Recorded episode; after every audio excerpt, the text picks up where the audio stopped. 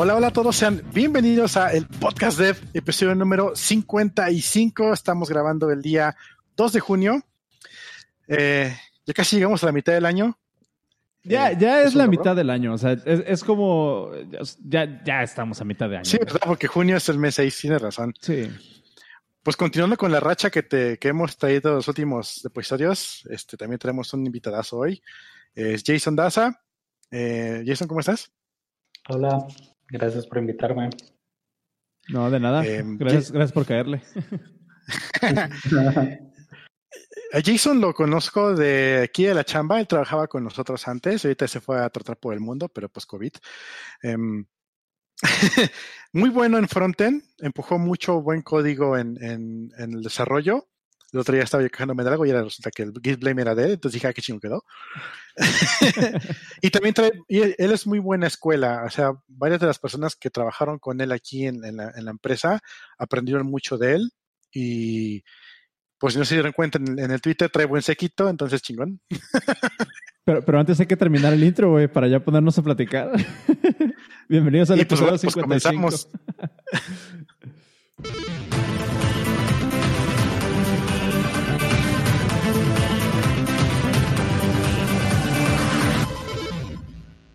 Me cambié de audífonos Ajá. y siguen más feitos estos. O sea, Bueno, ¿son, es que ¿son son- nuevos? ¿Los, ¿Los acabas de comprar? No, o- no. No, son los que siempre uso, pero toda la semana estoy usando otros que, que también tengo, Ok, que se ven mucho mejor. Y ahorita que cambié de audífonos, se siente el downgrade. ya. ya, ok. Está bien. ¿Cómo estás, Jason? Bien, bien, bien.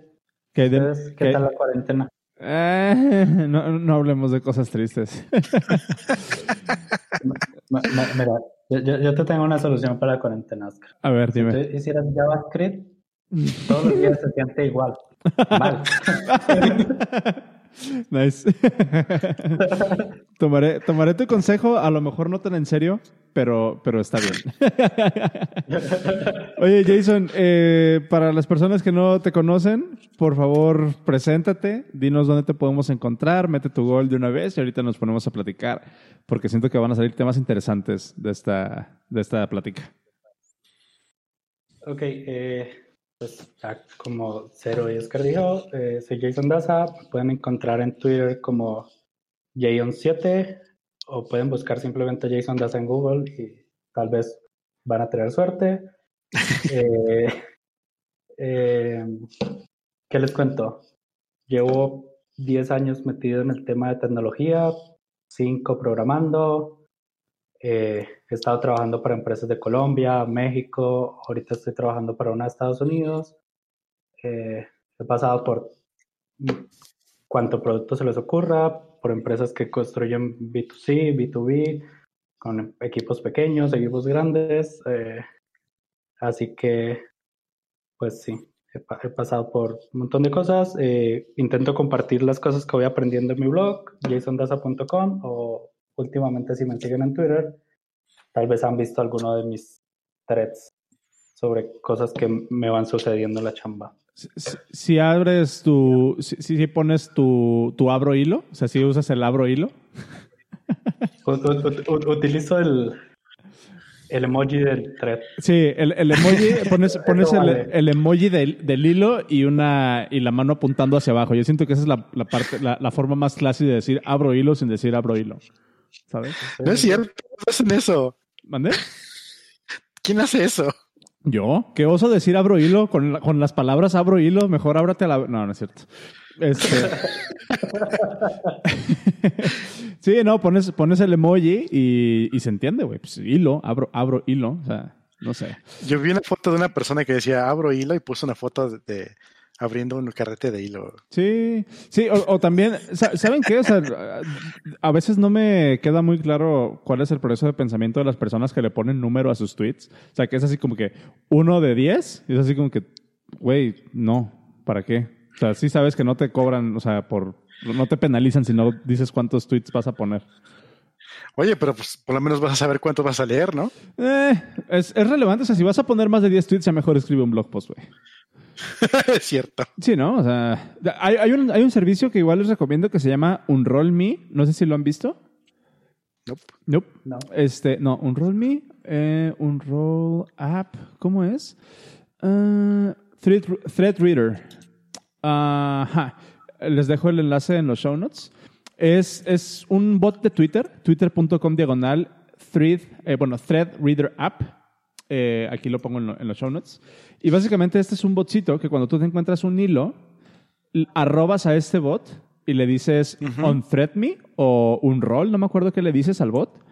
Y básicamente el bot agarra el thread y lo convierte en un blog post y te da una URL donde puedes leer todos los, todos los tweets como si fuera un blog post. Eh, el, Qué el- loco. el thread completo. Está bastante bueno. Se los recomiendo. Aquí están los show notes ya, que por cierto pueden encontrar en el podcast.dev diagonal 55. Entonces, si, si en algún momento se encuentran un thread de JSON, ya pueden usar el Thread Reader app para, para hacer el, el unroll. Nice. Bien, entonces. Pues tú preguntabas qué temas traíamos hoy. Ajá. Y pues tra- traemos uno bueno que de hecho propuso Jason la semana pasada que le dije. Em, de hecho, estuvo cagado porque le dije yo, primero se quejó de que nunca lo invitamos. Ok. Le dije, dude, pues pregunta y te invitamos, ¿no? ya luego le mandé mensaje, aquí si quieres. Y ya me dijo, no, que estaba cayendo en el FOMO. No, no, no, ¿por qué te preocupas, no? Aquí hay espacio para todos, pues, pero, pues también no sé si todos van a querer, ¿no? Pero bueno, ya nos propuso un, un tema y creo que está, creo que sí está bueno. Y es eh, lo importante que es que los devs entiendan el porqué de los cambios o de las nuevas cosas que se van a hacer y no solamente recibir tickets con pasos a seguir. Y vaya, si es un buen, buen tema. Eh, ¿Quieres aventarte el, el, el, el, dossier, Jason? Eh, sí, sí, sí, sí. Eh, pues a- ahora, el tema surge de... Hace, hace un par de meses en la empresa estábamos trabajando en un proyecto y este proyecto eh, estaba estimado para hacerse en seis meses, ¿no? Como estas estimaciones que siempre fallan y siempre terminan siendo el doble de tiempo. Eh, y el proyecto ter- terminó en tres meses, en, en la mitad del tiempo que se había estimado. Y una de las razones que llevaron a esto fue que cada desarrollador de este proyecto tenía el mismo poder de decisión que un product owner. Ok. Ahora, esto es importante porque, pues, eh, de- después, de, de- después de esto me puse a pensar y es como, ok, que- ¿por qué esto no funciona así en otras empresas? ¿Qué me hace mi trabajo lento en, normalmente en las empresas? Entonces, pues, ¿sabes? Como parte es esto de simplemente recibir tickets y no saber por qué hago los cambios y al no saber por qué hago los cambios, pues termina llegándome un manager eh, una semana después diciéndome, oye, no, al final esto no, cámbialo a esto. O pasando tres capas de decisión, llegar al CEO, volver a mí, ¿sabes? Cosas así. Entonces es como, ok, eh, dos partes. ¿Por qué es importante para la empresa que, ¿sabes? Los desarrolladores puedan tomar decisiones rápido y por qué es importante para ti como desarrollador que tengas como esta facultad de entender el por qué y pues al final entender el por qué es lo que te va a habilitar para tomar decisiones así, ¿no? Interesante. Eh, y ya. Ah, ah, ah, Hay un, hay, un, hay un tema por ahí interesante que creo que valdría la pena empezar por ahí, que es esta parte de la cultura laboral. Eh, en, en la empresa, o sea, me, me he topado con, con situaciones en las que la empresa o las personas a cargo no confían en sus empleados, no confían en la gente haciendo, haciendo sus, sus, ¿cómo se llaman? Su, pues su trabajo de la manera correcta, ¿no? Por X o Y razón. Eh, sin, meternos como en detalles de cuáles son las implicaciones de eso, ¿no? Pero siento que tiene mucho que ver con, con la parte de la, de la confianza. ¿Cuánta confianza tienes en tu gente para hacer el trabajo correcto? Esto se puede ver reflejado desde, por ejemplo, qué, qué, qué tan libres son los accesos o qué tan libres están, o, más bien cuál es la confianza que le das a tu gente para, para, para interactuar con las contraseñas, con cuentas de la misma empresa, ¿no? O sea, todos tienen acceso a la consola de, de DevOps, todos tienen acceso a la consola de, de- de Google o de, o de S3. O sea, también eh, eh, yo siento que eso, que eso refleja, que eso refleja mucho. Ahora, La otra cosa, que es como que el otro extremo, es cuando básicamente tienes tú que venderle y convencer casi a los desarrolladores de hacer su trabajo, ¿no? O sea, a final de cuentas se tiene que, se tiene que mantener como que un balance sano entre esas dos cosas. Yo siento que podríamos partir de ahí, o sea, ¿cuál es el balance sano de eso? Ah, yo lo que veo es, por ejemplo, lo que yo entendí para iniciar de qué, tan importante es que los devs sepan esto. Um, ¿Cómo, por ejemplo, yo reflejando en el trabajo día a día o en cualquier trabajo que tengas, ¿no? tienes los, el, el issue general de qué es lo que se va a hacer, o más bien tienes la problemática general, y sobre eso se va a hacer una definición de, ok, esto nos va a servir, esto no nos va a servir. Y si una sola persona es la que está haciendo esa decisión de qué es lo que se va a trabajar y qué no, pues o tiene que ser una persona muy buena, o tiene que ser una persona este, que comprenda bien todo el problema y eso muy rara vez funciona. Casi siempre la que te manda el problema es el, el mismo que lo está solicitando y como hace rato dijo Jason, nunca confíes en el cliente.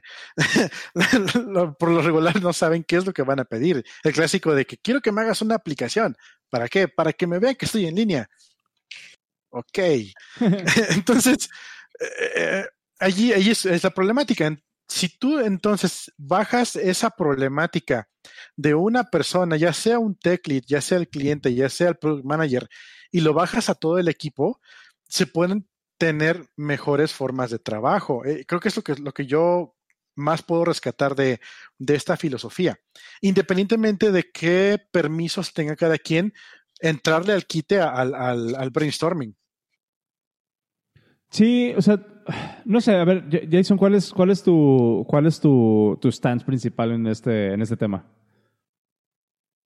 A ver, eh, sí, es que hay muchas formas de abordar este tema, pero, por ejemplo, respecto a el acceso a los servicios, como hablabas ahorita, eh, yo siempre he trabajado, o generalmente he trabajado en fintechs, ¿no? Entonces, en fintechs el tema de la seguridad es jodido y no todo el mundo puede tener acceso a todo. Entonces ya se pone complejo por ese lado. Pero el tema es que en, muchas ocasiones, y esto no importa el tamaño de la empresa, para tomar una decisión tipo, ok, necesitamos que esto responda a esto. No, es como, ok, este, este botón va a ser de este color o de este otro color. Y terminan pasando una semana, termina el CEO involucrado en una decisión así, termina, ¿sabes? Como todo, todo el mundo involucrado en una decisión que podría haberse tomado en un minuto y pudo haberla tomado el desarrollador. Pero, pues como decía Cero, hay dos, dos tipos de desarrolladores, no sé, los, los que como que aportan y entienden el porqué, intentan entender el porqué y aportan a este brainstorming de, del producto, o los que simplemente to toman un ticket a la vez, lo van resolviendo y ya. Vámonos, ¿no? Y sí. nos, nos vamos. Sí, sí, sí. Y, y, sin embargo, esto va, digo, mi filosofía va en contra de lo que es ser un desarrollador. O sea, un desarrollador, yo lo he dicho varias veces, es una persona que resuelve problemas. Y si a ti no te da una, un problema y nada más te dan un ticket por resolver, no es un desarrollador, es un bot. O, o un programador sí, sí. simplemente, ¿no? Sí, exacto, ¿no? Ya, ya muy, muy old school la, la, la, la definición. Te pones Pero muy sí, técnico. Sí, exacto. Eh, entonces, si tú realmente eres desarrollador y tú desarrollas soluciones, es para mí es súper importante saber cuál es la problemática para, para saber, para poder yo maquilar una, una solución al problema, a una serie de soluciones, y luego compararlas con lo que me está diciendo mi tech lead o con lo que está diciendo mi compa con el que voy a trabajar, y me dice otra vez, ¿sabes qué? Estás, pero bien, pendejo, esto no va a funcionar, lo vamos a hacer de esta forma, por esto, por esto, por esto. Oye, pues yo tengo esta opción así, así, así. Y si llega un consenso, aunque por el, puedes llegar al problema que dijo Jason, de que se tardan un montón en tomar decisiones, pero sean las decisiones correctas en todo caso. ¿Sabes cuál siento Entonces, yo que es la, la, sí. la diferencia o, o, cómo podríamos ejemplificar más bien ambas situaciones para poder dar un contexto un poquito más bajado a nivel cancha? La diferencia entre cuando estás trabajando en producto, o sea, cuando estás trabajando en una empresa como tal, que tienes tu mismo producto interno como nosotros, o cuando estás trabajando en una consultoría. Cuando estás trabajando en una consultoría es mucho más fácil que te lleguen ya con el set de cosas que se tienen que hacer, como el shopping cart, ¿no? Así como que se tiene que hacer esto, esto y esto y esto y esto, y ya son cosas que se le vendieron al cliente. Cuando estás trabajando de una manera interna o cuando estás trabajando en un, en un producto como tal, yo siento que, que, de repente hay más posibilidad de tener ownership de lo que estás haciendo y es más probable que tengas esa oportunidad de contribuir en decisiones de este nivel, porque a final de cuentas, si estás trabajando tú en, en cierto módulo o en cierta funcionalidad, la mayoría de las veces vas a estar tú a cargo o, tú vas a ser parte del equipo que se hace cargo, que mantiene esa funcionalidad. Entonces, digamos que tienes como que un dominio del problema completo. Entonces, es más fácil hacer ese tipo de decisiones. ¿No? ¿O, cómo ven ustedes eso? ¿Creen que, ¿Creen que sería bueno como discutirlo en esos términos? Aquí, aquí, fíjate, me acaba de caer el 20 bien cabrón. Cuando Jason estaba trabajando con nosotros, lo último que estaba implementando eran los RFCs. Tan, tan, tan. Allí es donde ahí es donde yo veo el, valor de la, de, de, la importancia de que todos los devs entiendan el porqué de algo y no solamente los tickets. Si esto lo encaminas bien en un RFC, se eliminan todo el problema de, de decisiones infinitas y hasta dónde vas a llegar.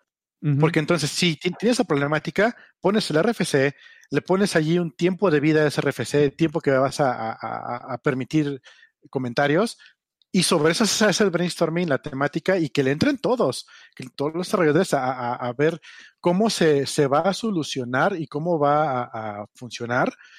Y se cierra el RFC y ahora sí ya cada quien se va con su herida a su casa y a, chambear. con su herida a su casa. ok. ¿Tú, tú, ¿Tú cómo ves esa parte de Jason? O sea, ¿Cuál es, cuál es tu experiencia? ¿O, crees, crees que, crees que es, es una buena forma de, de, pensar en esas dos cosas? O sea, trabajar como en, en, el formato de RFCs o, o a lo mejor que, que, lleguen las decisiones así nada más. Pues, como dijo Cero, yo, yo fui una de las personas que intentó empujar eh, los RFCs, así que soy como... Eh, es, es una mecánica que me gusta mucho, pero creo que lo, importante no es tanto el, método, ¿sabes? La herramienta que utilices, sino el, el, el, porqué del tema. Y es de nuevo lo que decía Cero hace rato, que al final lo que nosotros buscamos hacer es resolver un problema. Eh, entonces es como, hay algo que tal vez ustedes ya hablaron en el podcast de eh, todo este nuevo movimiento de codeless, de que tú puedes perfectamente montar un producto hoy en día sin necesidad de escribir una línea de código, todo, base de datos, CMS, todo, todo, todo. Eh, y al final del día, lo que va a suceder es que, pues sí, esas cosas van a terminar quitando una buena cantidad de puestos para desarrolladores, pero al final del día es una buena cosa porque a nosotros no nos pagan por echar código, por escribir código. Cualquiera puede escribir código. A, nosotros nos pagan por resolver problemas. Entonces, sí, una buena forma de resolver problemas es utilizar un RFC, es una forma síncrona, eh, todo el mundo tiene injerencia y poder para poder opinar en una decisión y como que, ¿sabes? Como que aporta a tener soluciones más sólidas al final del día en una empresa.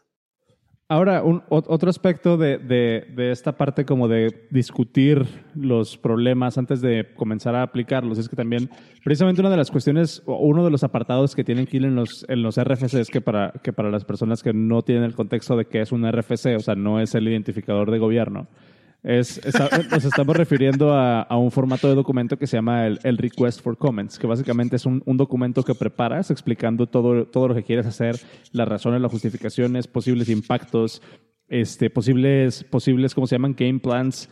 Y ahí básicamente es un documento donde todas las personas pueden aportar su granito de arena, ¿no? Para, por, si a alguien, por si alguien este, eh, se le va algún, algún tema que, que, que digamos como que no tiene el contexto de todo eso. Eh, uno de los apartados que tiene que ir en ese documento es precisamente esto de cómo impacta esto o cómo puede impactar esto a, nuestra, a nuestro desarrollo futuro. Muchas veces, por ejemplo, eh, cuando estás trabajando en producto, que obviamente ya lo he dicho en el podcast muchas muchas veces, a mí me gusta más trabajar en producto que trabajar en consultoría.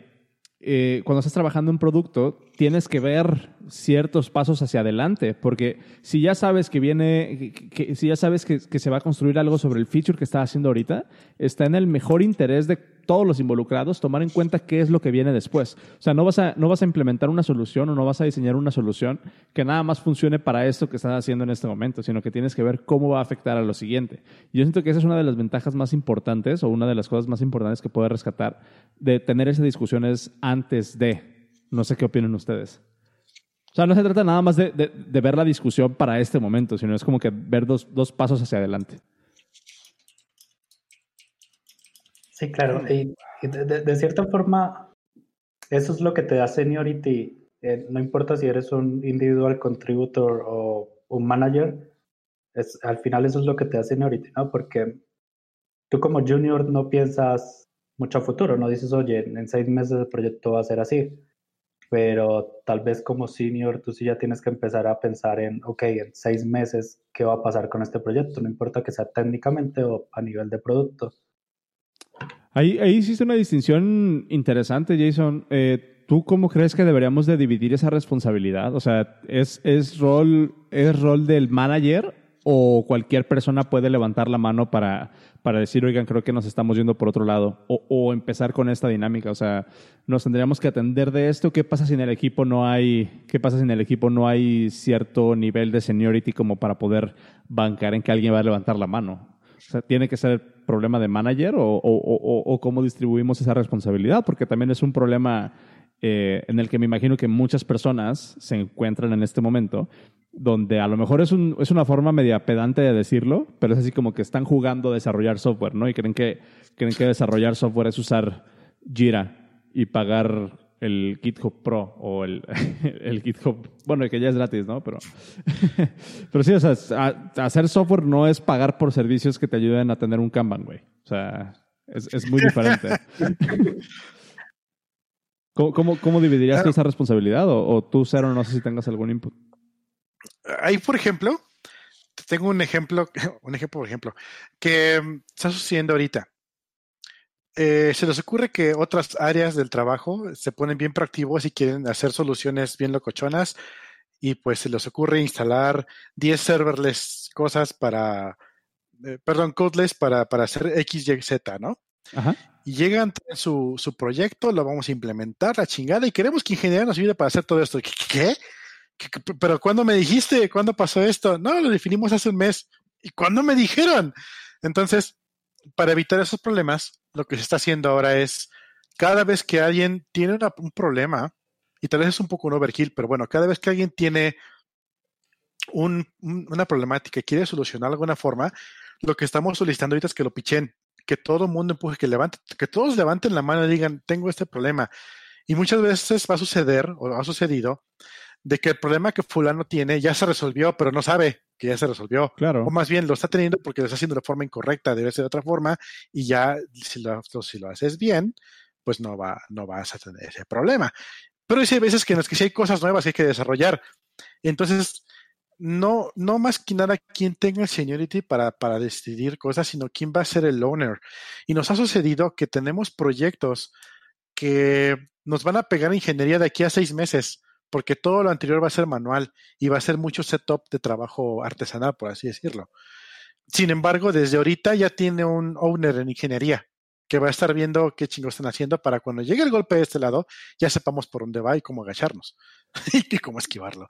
Entonces, eh, obviamente esto aplica para una, organización grande donde tienes bien definidos roles, pero si es una empresa pequeña o eres tú solo o tienes tres desarrolladores contigo trabajando, adquiere muchísimo más importancia que todos levanten la mano, porque pues entre menos gente sea en tu equipo, más responsabilidades va a quedar a todos. No, no puedes ignorar, no puedes ser simplemente una persona que avienta código en un equipo de dos. Claro, y, y, aparte también está esta, esta cuestión bien importante, que es el clásico, que es lo que mencionabas ahorita, ¿no? Que es como una versión, eh, digamos, eh, New Age de, o una versión un poquito más, más vegana, o sea, más, más gentil, del You're Holding It Wrong, que es básicamente, o sea, pues lo estás usando mal.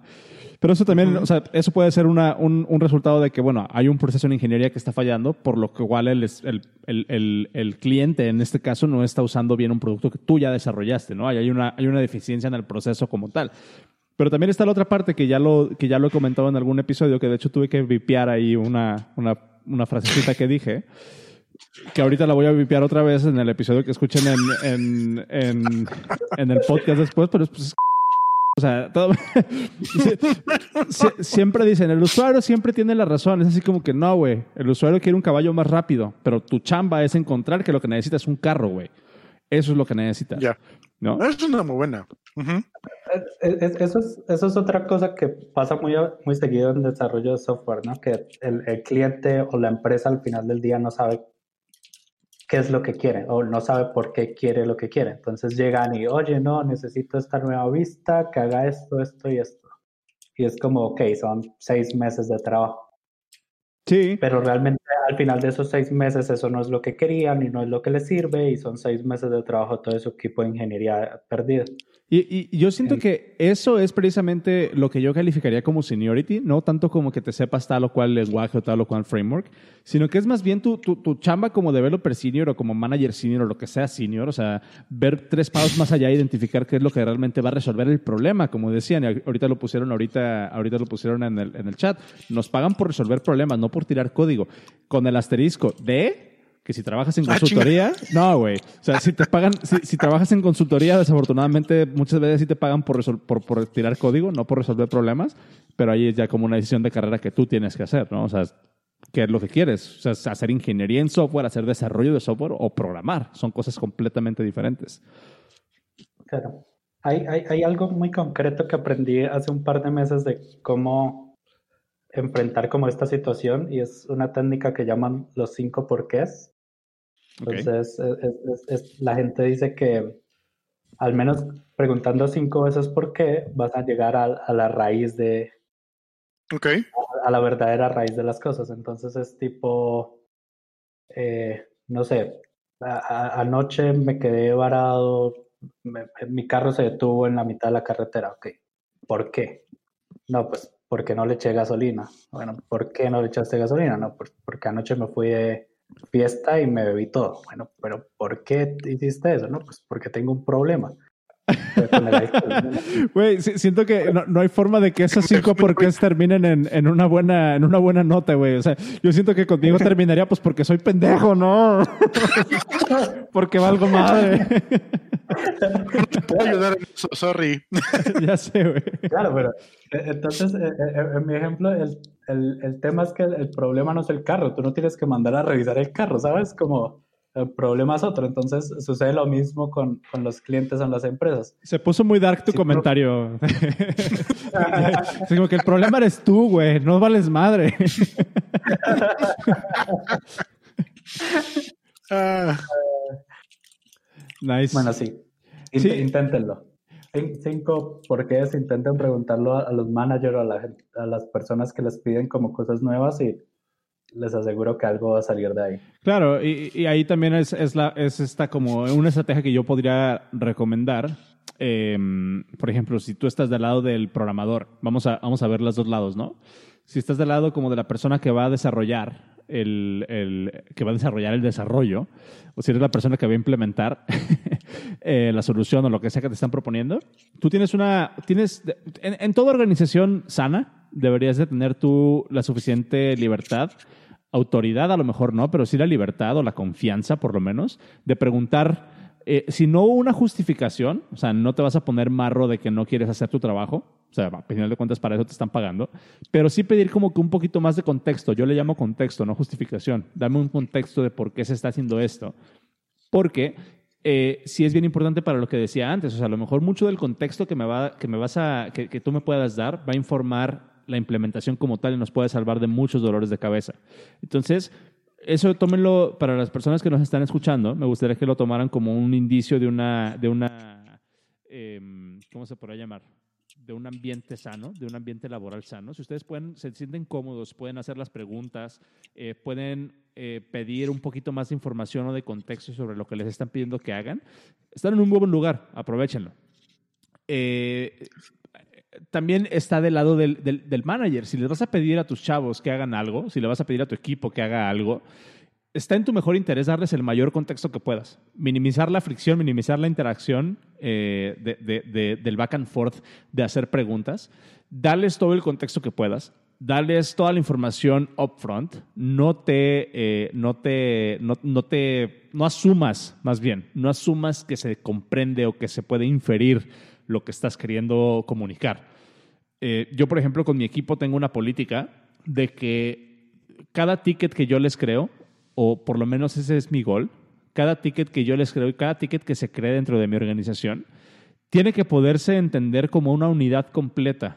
No necesito yo tener un contexto eh, por fuera de qué es lo que se está queriendo hacer. Yo leyendo un solo ticket y, y, como un solo ticket me refiero a que la URL no debe de cambiar y mientras esa URL no cambie, yo debo de entender completamente todo lo que se está queriendo hacer. Esto muchas veces a, a muchas personas les, les, les, frustra porque se puede sentir como que estás repitiendo mucha información. Se puede, se puede repetir, se puede pensar, se puede apreciar como que está siendo repetitivo poniendo los mismos contextos una y otra y otra y otra vez. Pero es un favor que le está haciendo el equipo. Si tú en una sola URL, sin tener que cambiar de dirección, sin tener que dar clic, puedes entender completamente qué es lo que se tiene que hacer, desde cuál es el problema hasta cuál es la solución que propones, cuáles son las consideraciones que se tienen que hacer, cuáles son los shortcomings que puede haber, está salvándole muchísimo tiempo al equipo. Entonces, siento que es, un, una, es como un balance que tiene que haber entre el desarrollador, entre las personas que van a implementar, haciendo las preguntas adecuadas y sintiéndose libres de hacer las preguntas adecuadas, y también el management, cualquiera que sea la figura de management, sea cliente, sea product owner, sea lo que sea, asegurarte de que lo que les estás pidiendo tiene una justificación o más bien tiene un contexto necesario para que ellos puedan hacer mejor su trabajo, ¿no? Claro. Y luego también darles como la confianza de tomar decisiones. Entonces, como que no, no vengas a mí a preguntarme cosas sencillas, pues toma la decisión. Si algo pasa, pues lo cambiamos, pero pues como que ten, ten ese accountability sobre las cosas que estás construyendo para tomar decisiones. Exacto. Sí, porque, porque luego es mucho de, pedir permiso, ¿no? O sea, como que yo siento que, que, que ahí hay que tener bien, bien clara esta parte de, de, de, que por lo menos otra vez, estoy hablando a lo mejor de una utopía, pero a mí me gustaría pensar, a mí me gustaría pensar que, que, cualquier persona que está trabajando en una organización decente, subrayando decente, eh, tiene, tiene que sentirse con la, con la libertad de cagarla, güey.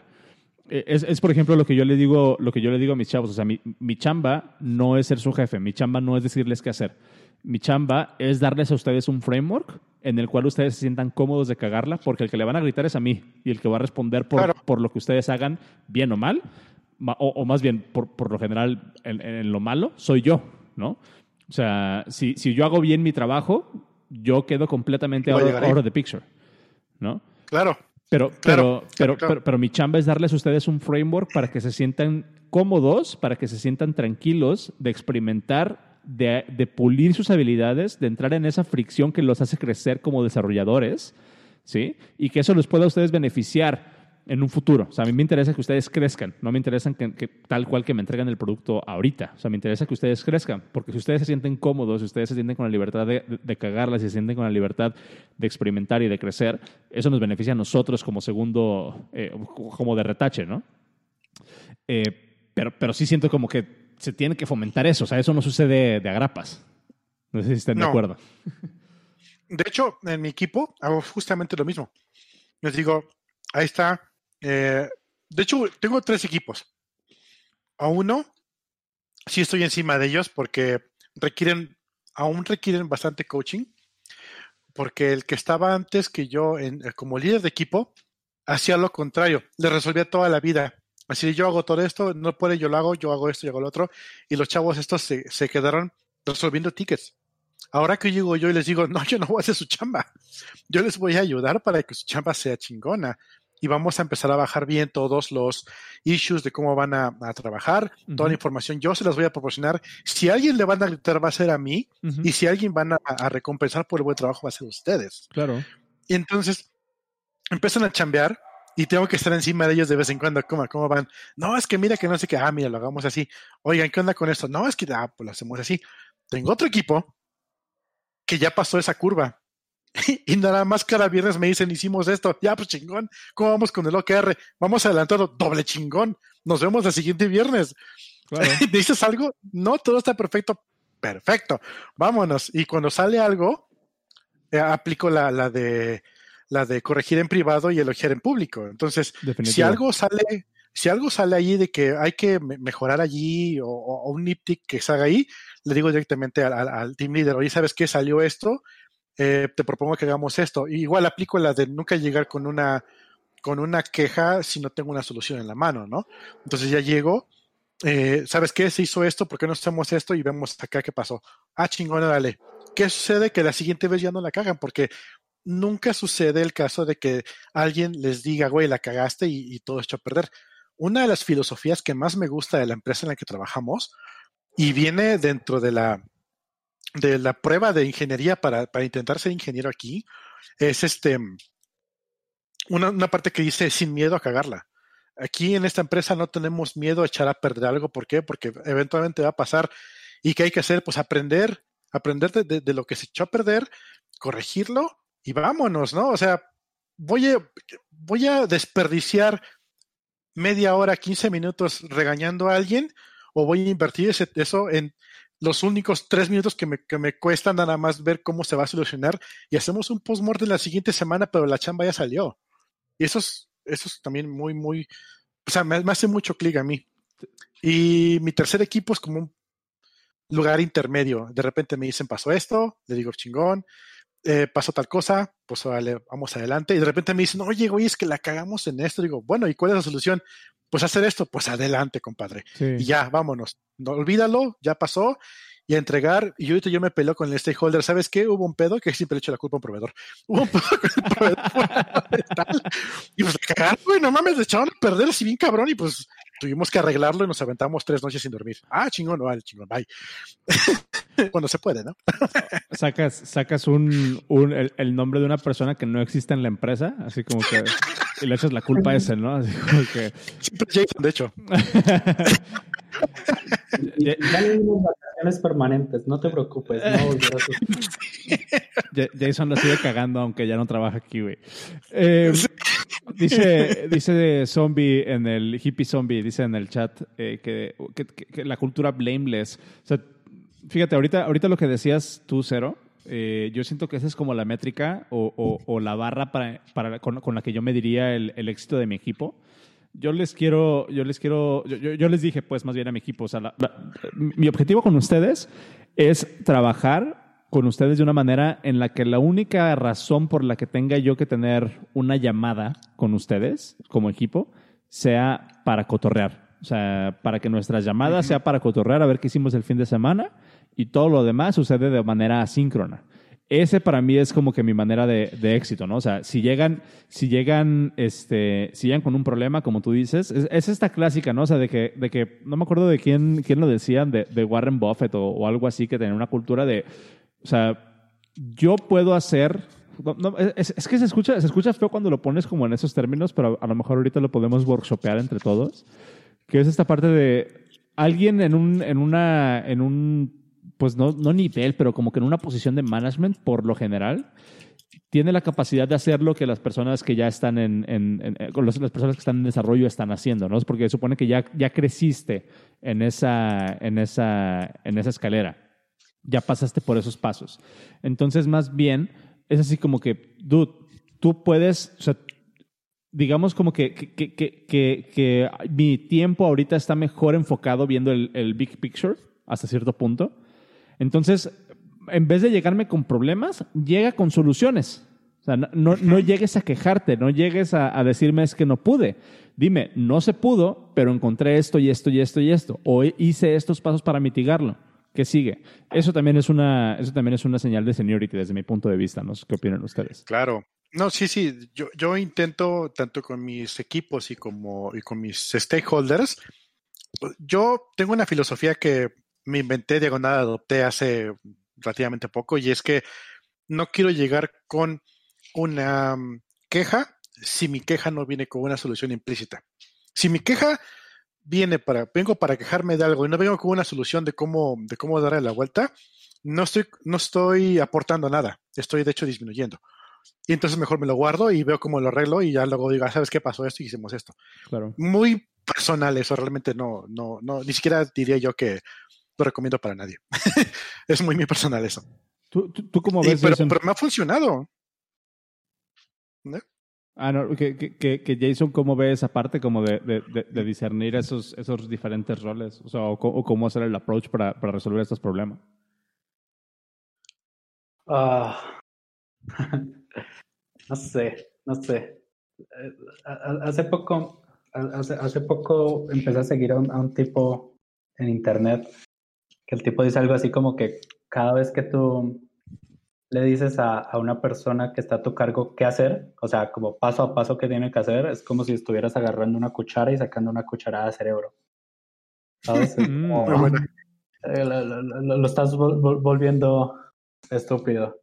Entonces es como, eh, a- ambas partes deberían ser conscientes de esto, tanto si tú eres, no sé, un junior que te están entrenando o alguien que simplemente te están diciendo qué hacer, te- a- como si eres un manager y es como, oye, no, pues yo no te voy a decir qué hacer, te voy a guiar, te voy a dar el contexto, te voy a dar los recursos para que lo hagas, pero pues al final del día que lo tienes que hacer es, eres tú y eso va a ser al final del día beneficioso para ti.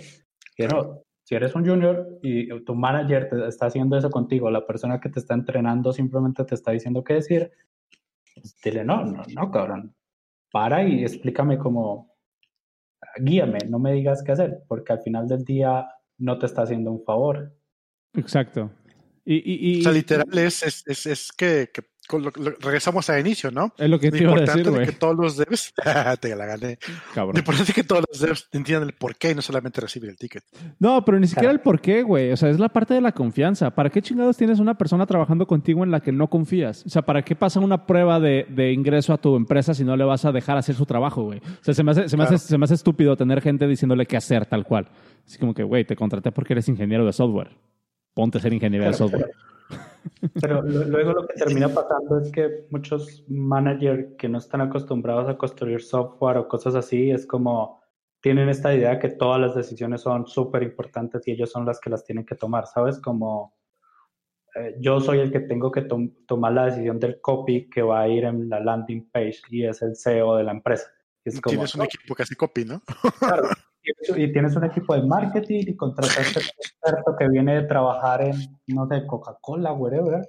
Y es como, no, ¿aún, aún tienes que tomar esas decisiones? No, cabrón.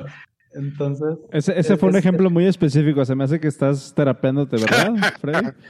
Freddy Jason, güey. Yo te dije Freddy, güey. ¿Por qué, sí. güey? eh, sí. Entonces, a- a- algo que tenemos en, a- en la cultura de la empresa donde estoy ahorita es que eh, Jeff Bezos, este tipo que tiene una empresa pequeña, ¿Trabajas ahí? sí, no, no, es mi amigo. Ah, era tu compa. mi compa. Eh, en, en 2008 creo que fue, me envió una carta a sus inversores, eh, estos informes que tienen que presentar cada Q, donde el tipo intentaba explicar cómo, cómo se toman las decisiones en Amazon. Entonces, él decía que las decisiones eh, se tienen que dividir en dos. La- el primer tipo de decisiones son las decisiones que no tienen reversa, tipo, vamos a vender la empresa, eh, vamos a cambiar de línea de negocio, ¿sí? Temas así. Y luego están las decisiones que son de tipo 2, que son decisiones que se pueden cambiar. Ok, marketing mandó un copy diferente, basta con un deploy y cambiar ese copy. Eh, decidieron, no sé, probar una nueva estrategia de venta, se puede regresar. Entonces el problema es que muchos managers de alto nivel empiezan a pensar que las decisiones de tipo 2 siempre son de tipo 1, ¿sabes? Que son tan importantes que solo ellos los pueden tomar. Y es, es algo que utilizamos en la empresa donde estoy ahorita y nos ayuda a ir mucho más rápido. Ok. Eso, eso, Entonces, decisiones que, que, que, que sean reversibles, vámonos. Decisiones que son eh, irreversibles, entonces sí la- hay que pensarlas un poquito más. Claro, y por eso hay un, un, un nivel de el CEO y todos los C-levels de una organización, ¿sabes? Porque al final del día esa es su chamba. Fíjate, e, eso está bien interesante, sin embargo me cuesta mucho eh, como, como, no sé, apreciar esa idea o, entender que esa idea se pudiera implementar en una empresa común y corriente. Eh, requiere mucho know-how y, mucho, mucho entrenamiento. requiere mucha confianza de tu equipo, güey. ¿También? O sea, sí. requiere, requiere un nivel de confianza de tu equipo muy grande que desafortunadamente no he visto en muchas empresas en pues, latinas, güey, realmente. Eh, por eso la importancia americanas. Por eso la importancia de hacer los retiros donde nada más hay una cama por cada dos personas. Uy. Fíjate, Para la confianza. Fíjate, este, dice, dice Galicia en el chat que los managers pueden llegar a ser una pesadilla. Llevo tres meses sin poder terminar un landing por puros copies. Eh, ahí es como, como un como un tema de, de, que muchas veces, que es lo que te platicaba, que lo, platicaba contigo el otro día, Cero. Hay una, hay una, siento que tenemos que ser muy conscientes cuando estamos trabajando en un, en un, en un equipo. ¿Qué interacciones realmente aportan y qué interacciones son performance, güey. ¿A qué me refiero? Si tienes un manager que lejos de utilizar los recursos eh, como por ejemplo el copy, ¿no? Tienes el equipo de marketing, debería de ello, en ellos caer la parte del copy porque al final de cuentas es SEO y demás. Si tienes un equipo de marketing, o un equipo de desarrollo, o un equipo de diseño, nada más para validar tus ideas, tú como manager lo que estás haciendo es un performance, no estás haciendo un trabajo. Estás alimentando tu ego nada más. Quieres que te digan que estás bien, güey. Claro, ok. Si eres un buen manager, le vas a dejar a cada uno de, sus, de tus miembros de tu equipo hacer lo que les corresponde y para lo que los contrataste, güey. Por supuesto. Entonces, yo me he encontrado con este tipo de situaciones en los que los managers muchas veces actúan como estos performers que son los que dan la cara del equipo, pero básicamente están buscando validación del resto de las personas involucradas, no tanto como aportar, ¿no? O sea, no sé si, si, esa idea queda, queda algo clara y otra, y otra parte como que también he escuchado y ahorita me resuena mucho, sobre todo cuando hablamos de este tipo de decisiones, que hablaba Jason, decisiones que se pueden revertir, también podemos caer mucho en esta, en esta dinámica de hacer, eh, de hacer A-B testing, o de aventar lo que yo le llamo aventar espagueti a la pared a ver cuál hilo se queda, a ver, a ver cuál, cuál hebra se queda. Hay una frase que me gusta mucho que dicen, hacer A-B testing es la manera más, es, es una manera muy cara de estar en un desacuerdo, güey. Es una manera muy cara de resolver un problema.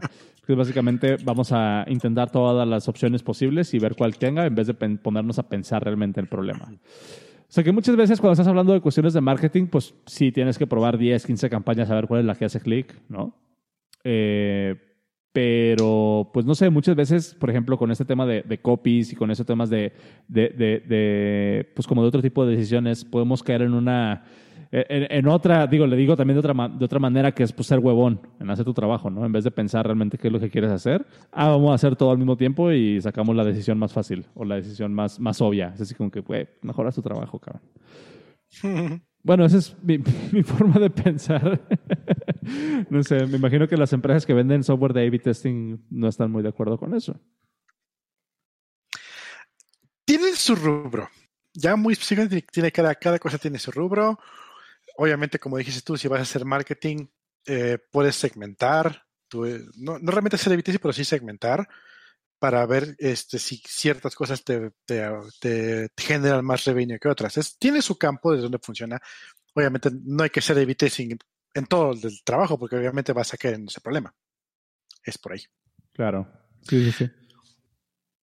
Ahorita, por ejemplo, se me estaba ocurriendo, ¿qué pasa cuando, ah, regresando al punto de, de blameless culture, em, ¿qué pasa cuando tú quieres aprender alemán? O cuando estabas aprendiendo inglés, y te empiezas a foguear con los gringos. ¿Qué pasa cuando haces una palabra mal o dices una expresión mal? Simplemente te dicen, ah, es así, y estuvo, ¿no? Em, ¿Qué pasa cuando un extranjero quiere aprender español en México?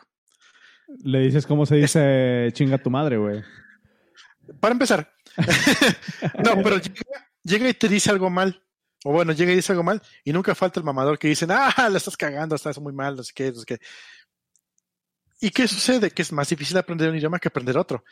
Nosotros como mexicanos, como, como hispanoparlantes, aprender un idioma con una cultura que tiene blame, que es blameless, te hace muchísimo más sencillo ese otro idioma. Y eso es algo súper este, documentado. O sea, tú vas, quieres aprender, bueno, francés no, porque los franceses son odiosos, pero quieres aprender alemán y vas con un alemán, hablas y, te, y él en la mejor forma de, expresarse te va a decir, no se dice así, se dice así. Y ya estuvo, no, no te está regañando, solamente está diciendo cómo decirlo bien. Ni siquiera es una, es una corrección, pero tampoco es una, un regaño. Sí, es, diferente una corrección en buen espíritu que decirte, pues estás tonto, güey. O sea, es muy diferente. Exactamente, exactamente. ¿Y qué pasa cuando tú quieres entonces em, hablar alemán en tu clase de alemán aquí en México? Dices una palabra mal, ¡ah! Vale, madre. o no, o, estoy mal. No, estás completamente, estás completamente en lo correcto. De hecho, en algún episodio del podcast lo platiqué que en la empresa pasada en la que estaba, en PSPDF, fue precisamente como mi choque cultural porque nunca me había tocado que, que me dijeran esto no es lo que te pedí. Así, con esas palabras. O sea, sin, sin el sugar coating, sin nada de eso. Simplemente fue así como que, güey, esto no fue lo que te pedí, me, me está entregando otra cosa. Y para un latino que viene de, esa, de esta cultura de trabajar con gringos y de trabajar con gente latina, que es como de hacer el, oye, pues está muy padre tu propuesta, pero Así como que, y, que llegas acá con una cultura alemana, una cultura austriaca, que te dicen, no, güey, está mal. Y ya. o sea, literal no fue lo que te pedí. Sí es un cambio de contexto muy interesante. Sin embargo, lo aprecio mucho, güey, porque te quitas como que todo el todo lo innecesario, que es lo que dicen. Son culturas menos, dice Alex, Alex Server en el, en el chat, dice, son culturas de bajo contexto, pero más objetivas. Pues sí, güey. Claro. Más al punto. Alex tiene años trabajando con un una persona de ese lugar. Por eso te puedo decir eso. sí, sí. Y, otra cosa que dice ahorita Alex también aquí en el, en el chat, que es aceptar feedback directo sin tomártelo personal. Otra de las reglas que puse en mi equipo es cuando estamos criticando algo, o sea, cuando estamos trabajando, estamos criticando el trabajo, no la persona. O sea, el que se lo toma personal pierde, güey.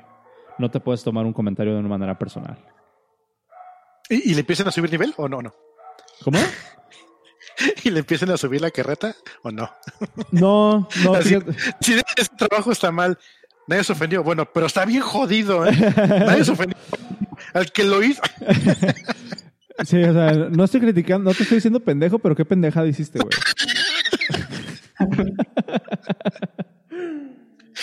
Ay, no. No hagan eso, chavos. No hagan eso en casa. Oye, Jason, y, no sé, digo, acabo de ver el reloj y ya nos estamos acercando al, final de la hora. Em, ¿cuál, es, ¿Cuál su takeaway de todo esto que, hemos estado platicando? O sea, ¿con qué, con qué quisiera cerrar la conversación eh, con respecto a todos estos, estos temas que de repente pues llegan a ser tan delicados? Si tengas algún consejo que le pudieras dar a las personas de tu experiencia de cómo lidiar mejor con estas situaciones. Eh, Sí, yo creo que mi takeaway es que tarde o temprano los desarrolladores también vamos a ser reemplazados, ¿sabes? Tarde o temprano Microsoft va a utilizar todo el GitHub que compró y todo el NPM que compró para reemplazarnos. eso va a estar bueno, va a estar bueno y va a quedar trabajo para las personas que resuelven problemas, porque siempre va a haber un problema para resolver. Entonces, enfóquense en resolver problemas, en encontrar la raíz de las cosas y en dar, proponer soluciones óptimas. Eh, al principio duele, al principio es jodido y más cuando digamos que tú no tienes la suficiente seniority o influencia en la empresa, sabes, como que es jodido llegar con ideas a veces y que te las ignoren o tal, pero pues tarde o temprano la empresa va, a empezar a ver qué tú propones y no simplemente llegas y haces tu trabajo, sino que propones y el producto está creciendo gracias a ti. Entonces, eh, sí, échenle ganas y intenten entender el porqué de las cosas antes de simplemente codear. Correcto. Ahí, eh, si yo pudiera terminar todo esto con, con, con una reflexión, Pon- ponte, ponte alguna música mamalona cero de así de Enya o algo Así así. de la India.